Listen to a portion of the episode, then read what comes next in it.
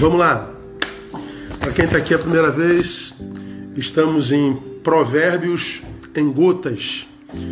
Esse é o episódio, acho que 12 ou 13, um negócio desse. Deixa eu ver. É, episódio 13.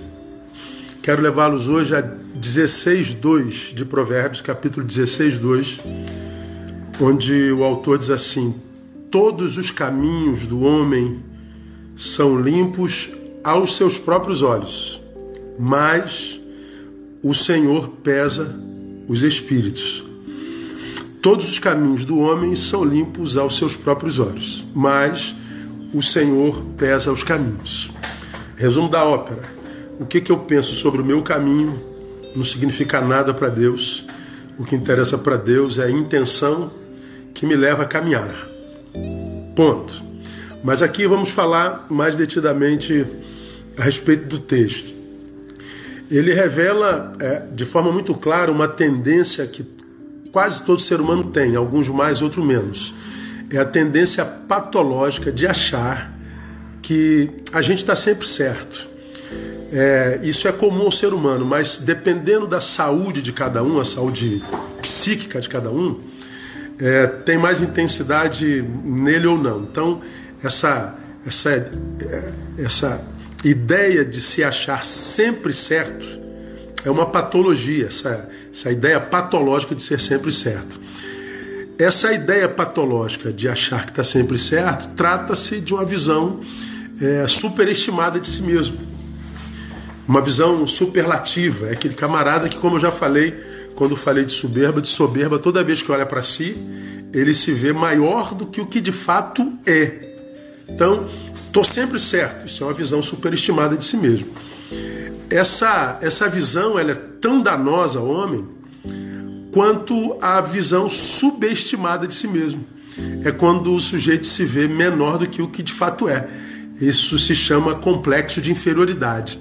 Então, quando eu me vejo para além do que eu sou e quando eu me vejo aquém do que eu sou, eu estou, na verdade, em ambos os casos, tendo uma visão distorcida da realidade. Então é uma distorção da realidade. E toda visão sobre a realidade começa a partir de si mesmo.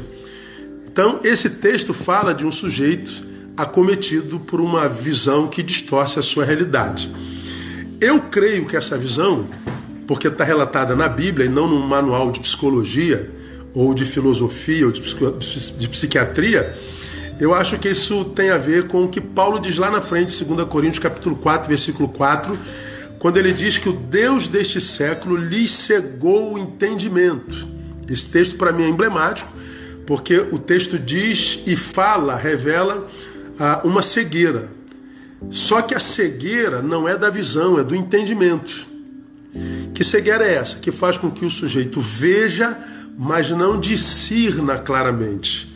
Então ele tem uma visão reduzida da realidade, ele tem uma visão distorcida da realidade. Só que em Paulo está dizendo que essa visão é uma ação do Deus desse século. Não tem a ver com psicologia, com psiquiatria, com nada.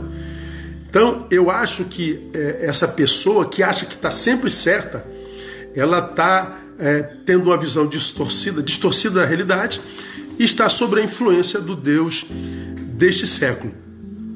Por que que para mim é uma visão patológica? Porque é, se trata, como eu já disse, de uma distorção da realidade. Então veja só, o cara tem uma visão patológica da realidade. O texto está dizendo. Possivelmente essa visão distorcida da realidade é uma influência espiritual maligna do Deus desse século, e ainda assim o sujeito se acha certo em tudo, ele se acha cereja do bolo. Tá vendo como é que é a coisa? É uma, é uma coisa muito sinistra. Essa pessoa de Provérbios 16, 2, ela, ela, ela tem como uma pandemia no mundo hoje. Quais os danos dessa visão distorcida e dessa visão equivocada da realidade? Primeiro, pessoas assim têm muita dificuldade de diálogo ele não dialoga, ele impõe. Ele tem muita dificuldade de ouvir uma antítese. uma ideia contrária. Então ele não dialoga. Se ele está certo em tudo, tudo que ele pensa, tudo que ele faz, tudo que ele diz, está certo, ele está certo em todos os seus caminhos.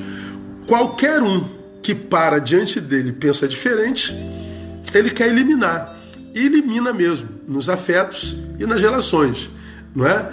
Porque é, pessoas assim não dialogam. Ele senta à mesa ah, para convencer o outro de que o outro está errado. E diálogo é o oposto. Diálogo é sentar na mesa desarmado para, quem sabe, ser convencido pelo outro de que você está errado. Aí há diálogo. Sem esse espírito é, é, desprovido de beligerância, não há diálogo, há imposição. Mas, se não há diálogo, o que, que acontece? Essa pessoa tem problema gravíssimo de escuta. Ele não escuta ninguém, nem nada, nem coisa alguma. Ele diverge até de Deus na palavra se a palavra contradizê-lo. Então não adianta, pessoas assim, se ele estiver no erro, você mostrar na palavra que ele está errado, ele faz um, ele cria uma nova leitura sobre a palavra. É terrível. E o que, que acontece com esse sujeito? Ele vai ter muita dificuldade relacional e o fim dele é a solidão.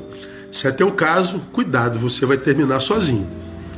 Agora, para a gente terminar, Vamos imaginar que essa pessoa que está certa em to todos os seus caminhos encontre um igual a ele.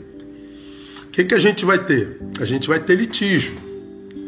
Por quê? Porque ele vai estar diante de um antagonista e não ah, diante de um possível ser que acrescente algo novo a ele. Então ele vai ter um antagonista. Nessa, nessa, nesses antagonismos que se encontram, nós vamos ver a, a, a, criação de dois adversários. Agora você imagina, dois sujeitos que estão completamente convencidos de que estão certos, frente a frente um com o outro. Vai dar o quê? Polarização. Vai dar o quê? Guerra. E aí você que está de fora, de repente ama a ambos, tem apreço por ambos, como é que a gente faz? Meu Deus, eles estão brigando, eles vão se matar, porque eles estão querendo provar o outro que a razão está consigo. O que, que a gente faz? Como é que a gente faz isso, irmãos? Ah, faz como Deus. A Bíblia diz que todos os caminhos do homem são limpos aos seus olhos, mas Deus pesa os espíritos. Para Deus, o que eles discutem não significa nada. Deus está olhando, e eu acho que a gente tem que fazer o mesmo, é como cada um lida com a sua razão. Quando a pessoa não está cheia de si, ela acha que tem razão no que diz. Mas, se você a contradiz, você vai ver a reação dela. Você vai ver como é que ela reage ao seu antagonista. E você vai ver qual é a relação que ela tem com razão. Tem gente que tem razão, mas ouve. Tem razão, mas admite a hipótese de não tê-la. Tem razão, mas não tenta eliminar o outro. O outro tem razão e ele não suporta ouvir ele grita, ele bate na mesa, ele desconstrói o antagonista no seu peito. Então, como é que a gente lida num tempo de polarização tão intensa como essa? Vê como cada um lida com a sua razão, amado.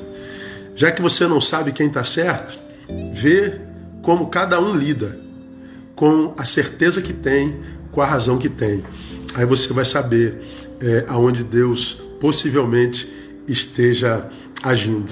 Portanto, a gente analisa o fruto e não discurso e a visão que o sujeito tem sobre o caminho que trilha, sobre a ideia que promulga e sobre a fé que professa. Que Deus nos abençoe e nos dê a graça de nunca sermos assim, porque quem tem razão sobre tudo impede-se de aprender um pouco mais e de crescer um pouco mais. Beijo no coração, que essa semana seja uma semana linda e de muito boas notícias. Paz.